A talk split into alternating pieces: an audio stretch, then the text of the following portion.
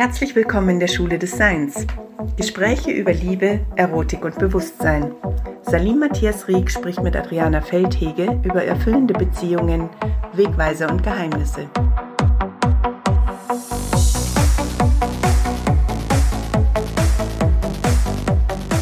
Ganz herzlich willkommen zu unserem heutigen Videogespräch äh, zum Thema Geheimnisse erfüllender Beziehungen. Mein Gesprächspartner ist Salim, Salim Matthias Rieck, der der Gründer der Schule des Seins ist. Grüß dich, Adriana. In Teil 2 sprechen wir über Sehnsüchte und warum wir besser keine allzu genauen Vorstellungen davon entwickeln, wie unser Traumpartner zu sein hat. Wir sprechen über die Offenheit für das Unbekannte und warum Wünsche zu Sargnägeln jeder Beziehung werden, sobald sie sich in Erwartungen verwandeln.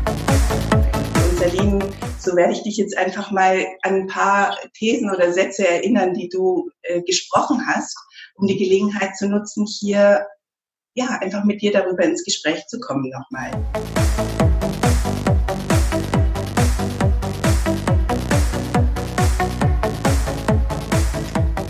Ja, du sagst, Sehnsucht gibt eine Richtung an, aber kein Ziel. Mhm. Und ohne Raum für ein unbekanntes oder nicht so in dieser Weise erwartetes Du, kommt es zu keiner echten Begegnung oder Beziehung. Ja. Erinnerst du dich an diesen Satz von dir? Ja, doch, äh, ich, ich meine, das ist auch eines der meiner Ansicht nach der brisantesten Themen, insbesondere für Menschen, die auf, der, auf Partnersuche sind. Und da gibt es auch manche äh, Techniken, sich so, so einen Partner zu visualisieren. Ja, dann kann man ihn beim Kosmos oder beim Universum bestellen oder so, ja, oder äh, sich vorstellen, ah, ich hätte gerne eine Partnerin, die so und so und so weiter. Ja, also all diese ganzen spirituellen Techniken, die dazu da sind, äh, so jemanden, wie es dann heißt, in unser Leben zu ziehen. Ja, im gewissen Umfang funktioniert das sogar, würde ich gar nicht bestreiten. Ja, und sich darüber klar zu werden, was wir, was wir uns wünschen, nach was wir uns sehen, ist auch sicherlich ein Vorteil. Ja, also, dass wir nicht blind durch die Gegend laufen und äh, in, in irgendwelche Beziehungen reinstolpern, sondern dass wir ein Stück weit klar darüber sind, was wir da eigentlich äh, drin wünschen, was wir, nach was wir uns sehen. Äh, bloß was ich manchmal beobachte, dass manche so klar darin sind, wie ihr Traumpartner aussieht oder wie, welche Eigenschaft der hat, äh, dass eigentlich gar kein Platz mehr ist für jemanden, den sie noch nicht kennen. Das heißt, diesen Traumpartner, den kennen Sie in- und auswendig und jeder andere, jeder, jeder andere Mensch, den Sie neu kennenlernen, der wird dem notwendigerweise nicht 100% entsprechen können. Und dieser Raum fehlt dann oft. Ja? Wir merken dann schnell, also wenn wir so unterwegs sind, merken wir schnell, hupsa, also das habe ich mir aber jetzt anders vorgestellt. Und das heißt, da ist, da ist dann schnell die Reaktion vom anderen, äh, hupsa, ist da überhaupt Raum für mich? Interessiert diese Person sich überhaupt für mich? Oder will die nur ihre Lücke füllen? Also quasi ihren Platzhalter, ja, der schon ausdefiniert ist. So nach dem Motto, hier ist ein Bett frei neben meinem, ja, äh, ist alles schon, äh, Bett ist gemacht, alles ist bereit, ich weiß genau, wie du da sein sollst und jetzt suche ich nur jemand, der da reinpasst. Aus dieser Haltung entsteht nicht wirklich eine Begegnung, wo sich jemand gemeint fühlt, wo jemand das Gefühl hat, ah, hier, hier ist eine Neugier, mich kennenzulernen. Und das steht dann oft eben im Wege, dass, dass, sich, dass, dass sich Paare zusammenfinden. Ja, also wenn, mhm wenn die Vorstellung quasi komplett ist und kein, keine, kein Raum mehr ist für, für Offenheit, für Neugier, auch für Konfrontation mit unbekannten, noch nicht angenommenen Seiten in uns selbst. Ja, sehr spannend, was du da sagst, weil ich habe ja nicht nur Paare in meiner Praxis, habe auch Einzelne, die sich sehr stark nach Beziehung sehnen und die genau das haben, was du da beschreibst. Also, nee, sorry, wenn die Person nicht so oder so aussieht mhm. oder wenn die Person nicht wenigstens einen akademischen Titel hat oder wenn die Person nicht wenigstens, äh, ähm, äh, was weiß ich, Manieren dieser oder jener Art hat oder so, kommt überhaupt nicht in Frage. Und ich glaube, wir alle haben ähm, Neigungen, wir alle haben bestimmte Vorlieben, aber so stark daran festzuhalten, ist manchmal in der Liebe tatsächlich eher hinderlich. Und äh, das, das ist, was du sagen möchtest, wenn da kein Raum ist für das Unerwartete und wo die Liebe einen ähm, trifft oder ereilt oder bereichert, jenseits unserer eigenen Konzepte, da wird der Raum ziemlich eng. Mhm. Und ähm, das erleben diese Menschen auch. Die sagen, der Raum ist eng, weil diese Traumfrau, die so aussieht und diese Beine hat und diese Haare hat und diese äh, Sprache hat und dies und das finden die einfach nicht. Mhm. Ja, ich meine, das kann, können so Äußerlichkeiten sein, wie du gerade beschrieben hast, aber oft sind es ja auch gerade mehr Menschen, die schon, weil man ein bisschen selber länger sich äh, äh, weiterentwickelt haben auf dem Weg von Bewusstheit oder Therapie oder was auch immer sind, ja, die würden jetzt vielleicht nicht so platte Sachen sagen, wie muss unbedingt schwarzhaarig sein oder unbedingt einen Akademikertitel haben. Aber zum Beispiel solche Sachen wie äh, äh, welches Maß an Bindung Verbindlichkeit, Treue und Freiheit oder so, da gibt es viele, die da ganz genaue Vorstellungen haben und wenn jemand nur andeutet, dass wir da andere Vorstellungen zu haben, dann gleich, nee, ist nicht meins. Witzigerweise, vielleicht ist dir das auch schon aufgefallen, verlieben sich diese Kandidatinnen aber immer wieder in solche Leute, die genau diese Eigenschaft nicht mitbringen. Ja, und dann denke ich mir, das ist ein Witz, ja, dass da, als wenn da eine höhere Intelligenz dahinter sagt, nee, nee, äh, das geht hier nicht darum, deinen Wunsch einfach zu erfüllen, eins zu eins. Es geht auch darum, dass du dir deine Themen Gelegenheit hast anzuschauen im Spiegel deiner Partnerschaft und unter dem machen wir es nicht. Ja, und äh, könnte man jetzt irgendwie da einen kosmischen Willen unterstellen, wenn man esoterisch unterwegs ist, kann man auch einfach sehen als eine gewisse Paardynamik, ja, die da im Werk ist. Ich beobachte es jemals immer, immer wieder. Ist dir das auch schon mal so begegnet? Oder ist das, das ist mir genauso, das ist mir ganz genau so aufgefallen. Also zum einen am eigenen Leibe, Mhm. und zum anderen auch in, in, in äh, den Fällen meiner Klienten und Klientinnen. Und ich äh, glaube, dass es dabei auch darum geht, dass wir diese Konzepte manchmal einfach so aufrechterhalten, um Schmerz zu vermeiden. Mhm. Weil wir uns einfach mit bestimmten Themen wie dem Schmerz, wenn, wenn Untreue geschieht oder wenn ich nicht die Einzige bin oder ähm, ich doch nicht diese bedingungslose Liebe bekomme, die alleine für mich gilt, dass ich mich mit diesem Schmerz einfach nicht auseinandersetzen will. Ja. Und einerseits ist es aber so, dass die Liebe uns einlädt, weiter zu werden und größer zu werden und über uns hinauszuwachsen. Und andererseits ist diese Strebung einfach da, bloß diesen Schmerz nicht zu fühlen. Ja. ja genau. Und das Leben ist gnädig, also es, es hört nicht auf, es hört nicht auf, uns zu rufen äh, in, ins Wachstum hinein. Ja, gut. Ähm,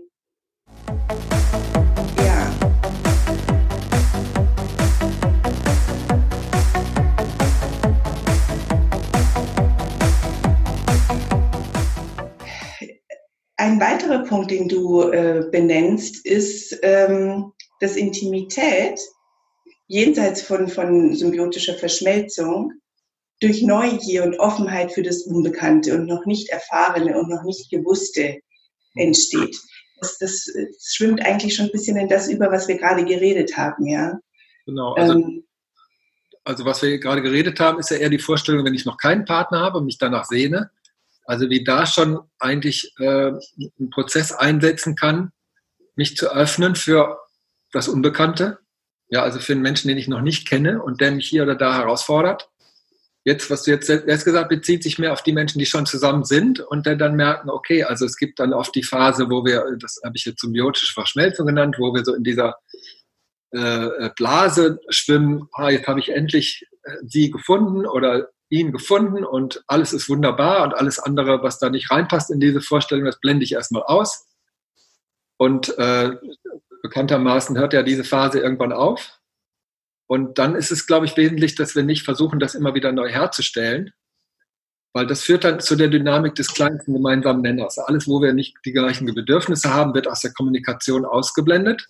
Und wir beziehen uns nur noch das, was wir gerne gemeinsam machen. Und wenn das immer weniger wird, äh, oder das wird eben dann oft immer weniger, wird immer enger und dann kann man nur noch ganz wenig miteinander teilen. Also oft ist es in der Sexualität der Fall.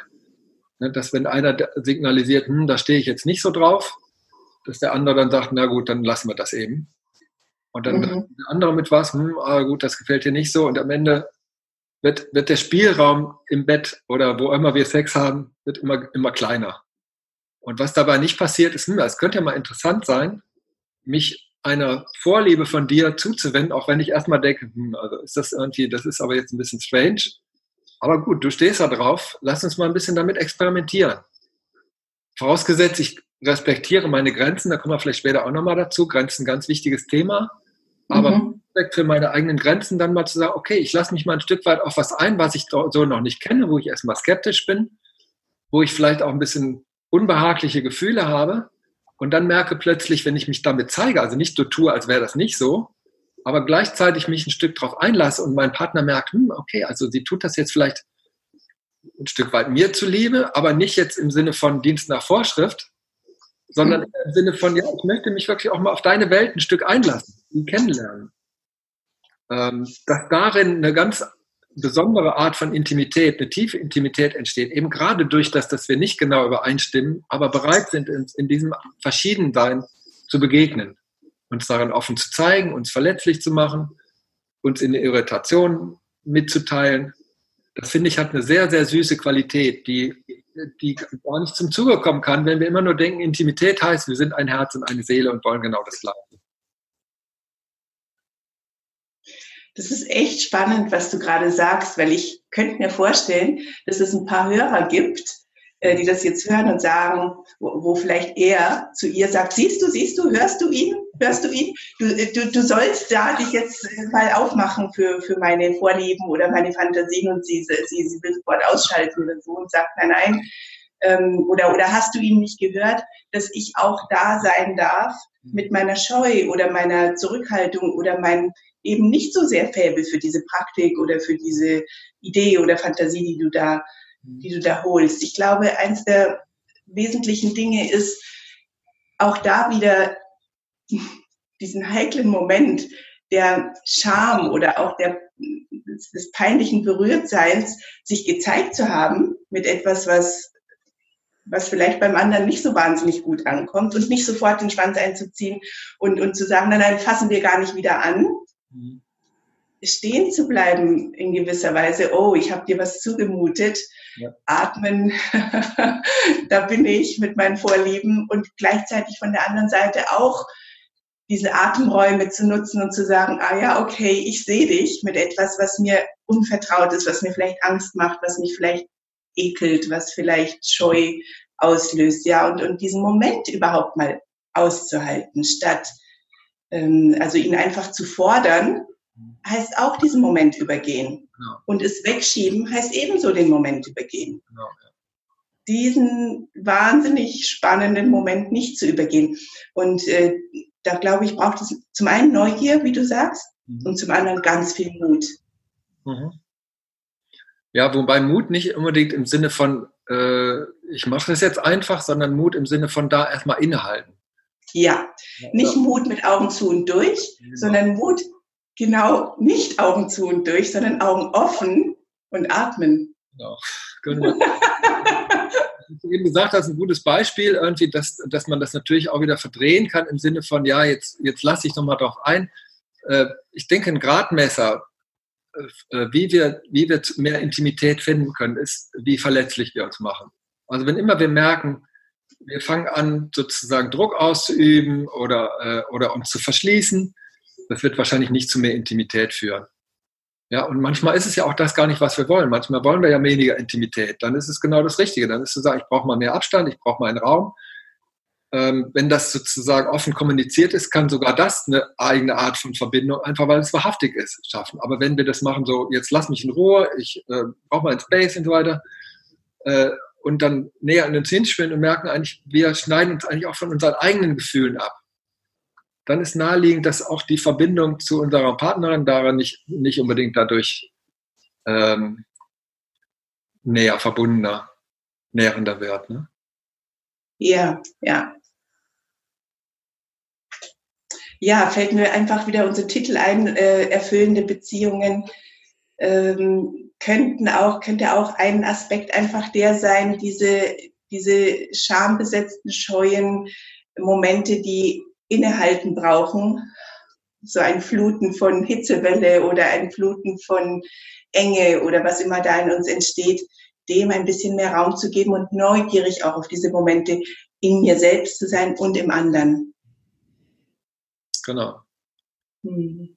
Ja, und vor allen Dingen äh, äh auch die Bereitschaft, ich sage manchmal, äh, Eintrittskarte zu Intimität ist, ist die Bereitschaft, nicht zu wissen. Also ich komme da an innere Orte oder auch an, an, an, an einen Ort jetzt mit meiner Partnerin, wo ich nicht weiter weiß. Und wenn ich dann zur Verfügung habe, hey Liebste, ich weiß gerade nicht weiter, ähm, lass uns mal schauen, was wir da machen. Und sie sagt, ja, ich, ich weiß auch nicht weiter. Das ist was, wo manche denken, das sei der Super-GAU. Und ich würde sagen, das ist ein super Geschenk, wenn beide in der Lage sind, dort innezuhalten und dann suchend, forschend miteinander zu schauen, ja, was machen wir jetzt damit, anstatt sofort sich gegenseitig Vorwürfe zu machen oder sich verantwortlich zu machen oder sich davon zu stehlen, sich dieser Situation zu stellen, weil da entsteht aus meiner Sicht oft äh, Kreativität, ja. Da, da, da können wir schier nicht anders als was Neues zu entdecken, wenn wir da innehalten und, und da Ausschau halten, was daraus entsteht. Und das kann enorm erfüllend sein einfach, ja. Also das erlebe ich immer wieder, wie erfüllend, also ich sage auch manchmal, schlechter Sex kann super erfüllend sein, äh, gerade wenn er diese Qualität bekommt, wenn ich, wenn ich merke, meine Partner sagen, hm, jetzt habe ich gerade nicht so Lust und anstatt dass ich dann denke, oh scheiße, ich habe was falsch gemacht oder wie, wie mache ich es denn jetzt richtig und sofort in irgendwelchen Akten ausspreche oder gleich sage, dann brechen wir es halt ab, ich mache es dir sowieso nie recht, sondern da, ah, neugierig werde, okay, ah, du hast gerade nicht so Lust, ah, ich weiß jetzt auch nicht, was können wir denn da machen? Und wir uns manchmal ein Ast drüber ablachen über solche Situationen und daraus dann eigentlich eine neue Verbindung entsteht. Ja, die entsteht nur dadurch, dass wir quasi in Anführungsstrichen scheitern. Ja, dass es nicht alles glatt läuft, dass nicht alle Bedürfnisse sofort bedient werden, sondern dass es Brüche gibt, dass es Enttäuschung gibt und wir genau daran uns begegnen. Also das möchte ich ermutigen, die Süße, die darin liegt, so, auch wenn die manchmal eine bittere Note hat, so wie, wie, äh, wie, wie zartbitter Schokolade, mag ich auch lieber als diese paar, paar süßen Geschichten. Ist zum, Schluss, ist zum Schluss auch viel bekömmlicher. Ja, das auch noch. Hebt den glykämischen Index nicht so sehr. ja, gut. Sehr spannend. Ja, hat mir gut gefallen, gerade dieser Abschnitt. Mhm.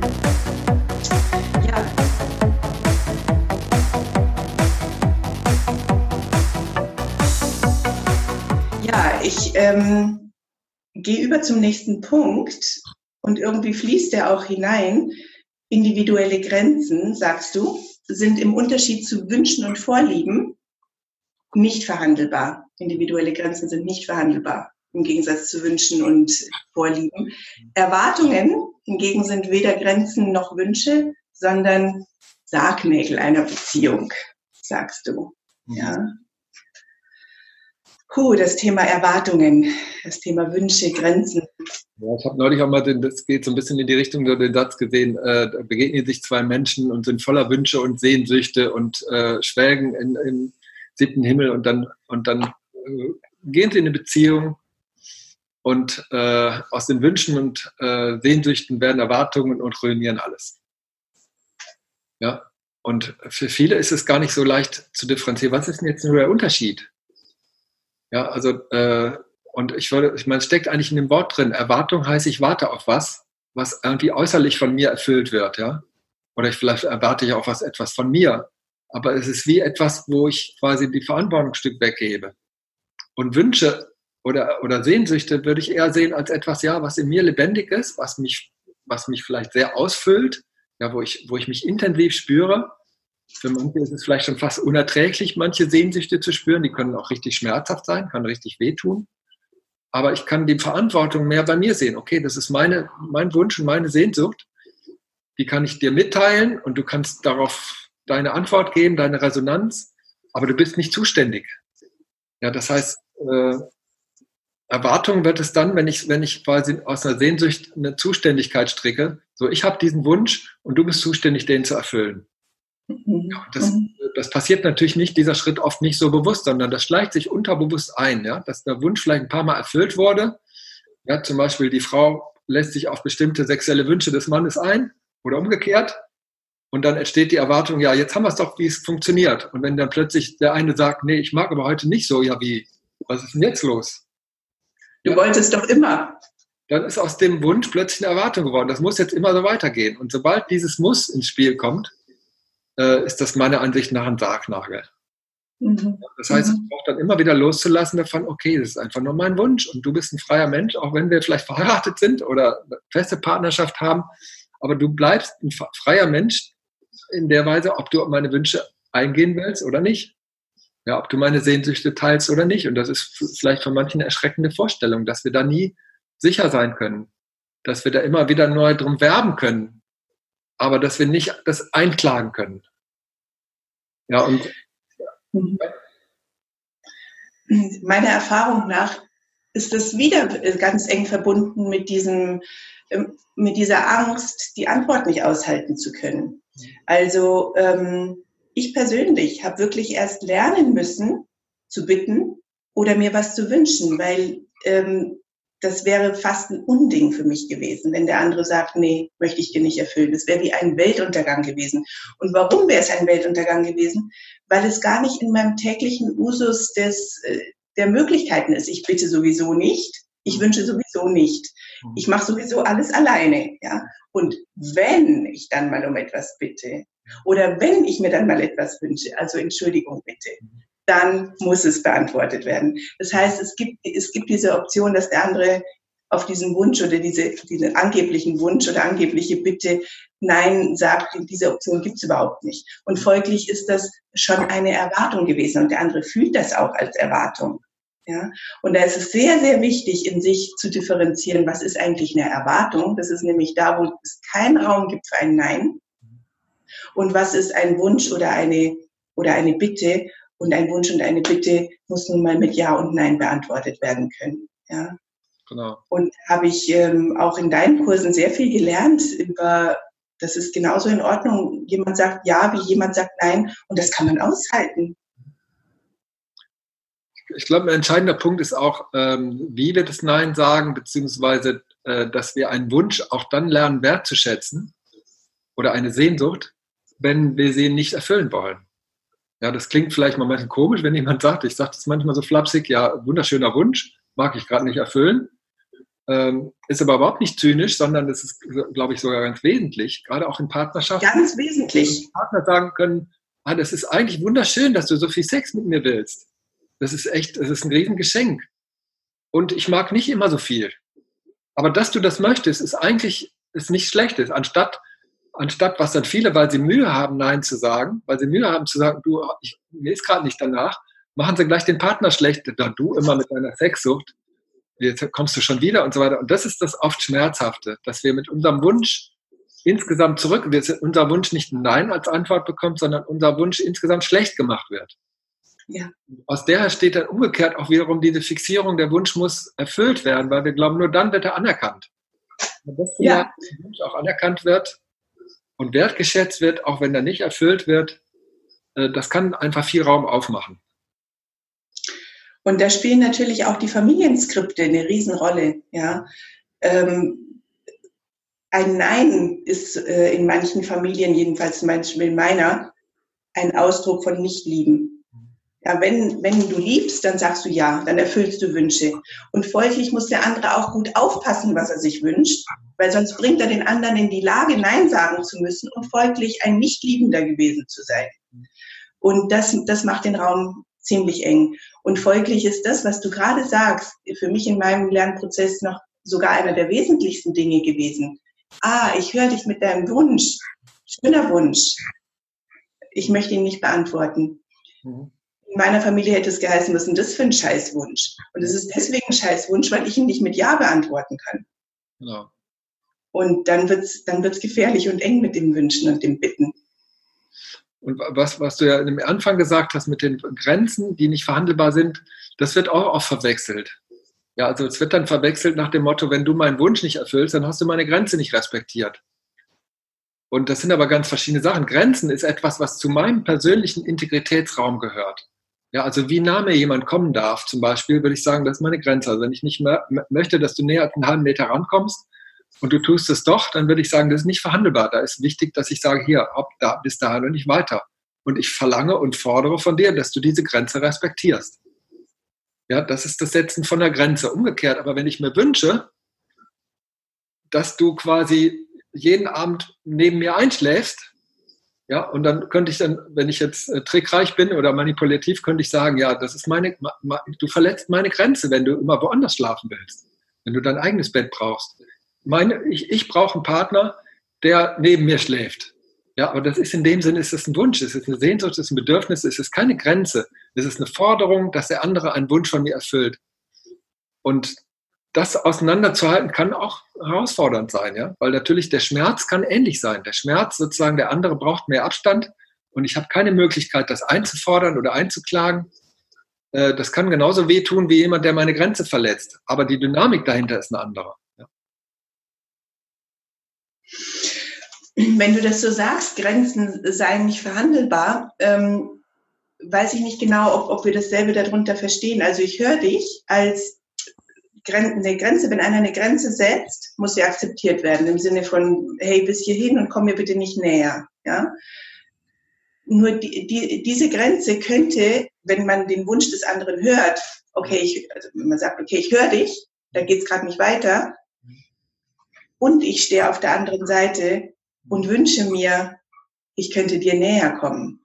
Ja, dann kann der andere natürlich auch mit seiner Grenze möglicherweise jonglieren und das könnte auch interpretiert werden, als es war ja doch verhandelbar. Ja, aber ich glaube, verhandelbar heißt nur, ich, ich, konnte, ich konnte das justieren, nachdem erst einmal akzeptiert worden ist, dass sie da ist. Ja, genau. Also da, Meinst du das? Das ist in dem Sinne ja, danke für die, für die Klarstellung. Also nicht verhandelbar heißt nicht, da können wir nicht drüber sprechen. Es heißt aber sozusagen, ich habe kein Recht darauf, dass du deine Grenzen veränderst. Genau. Und ich kann mir sehr wohl was wünschen. Und ich kann dich sehr wohl um etwas bitten. Und das bedeutet nicht, du musst das beantworten. Aber möglicherweise ergibt sich dadurch eine Flexibilität oder eine, eine, eine andere, eine andere Grenze.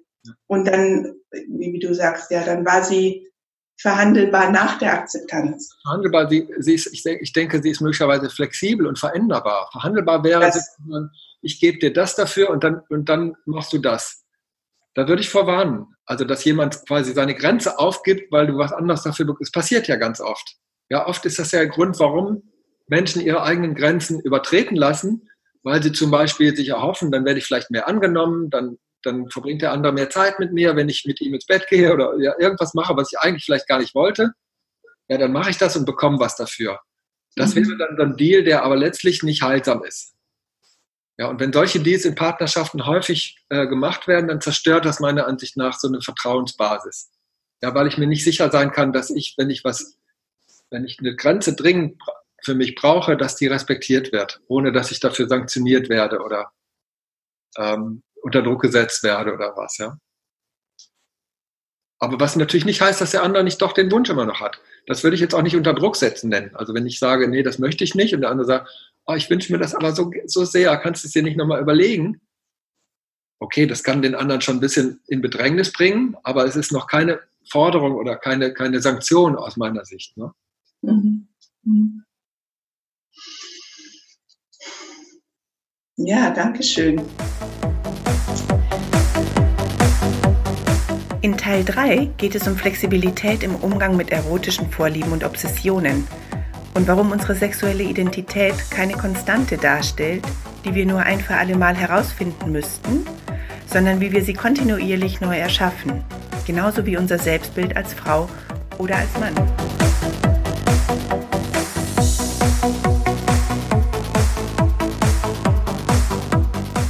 Vielen Dank fürs Zuhören. Wir hoffen, die eine oder andere wertvolle Anregung gegeben zu haben. Gerne kannst du oder können Sie uns Ihr Feedback geben und wir freuen uns, wenn Sie unseren Kanal abonnieren. Eine gute Zeit wünschen Adriana Feldhege und Salim Matthias Rieck. Musik Ronald K.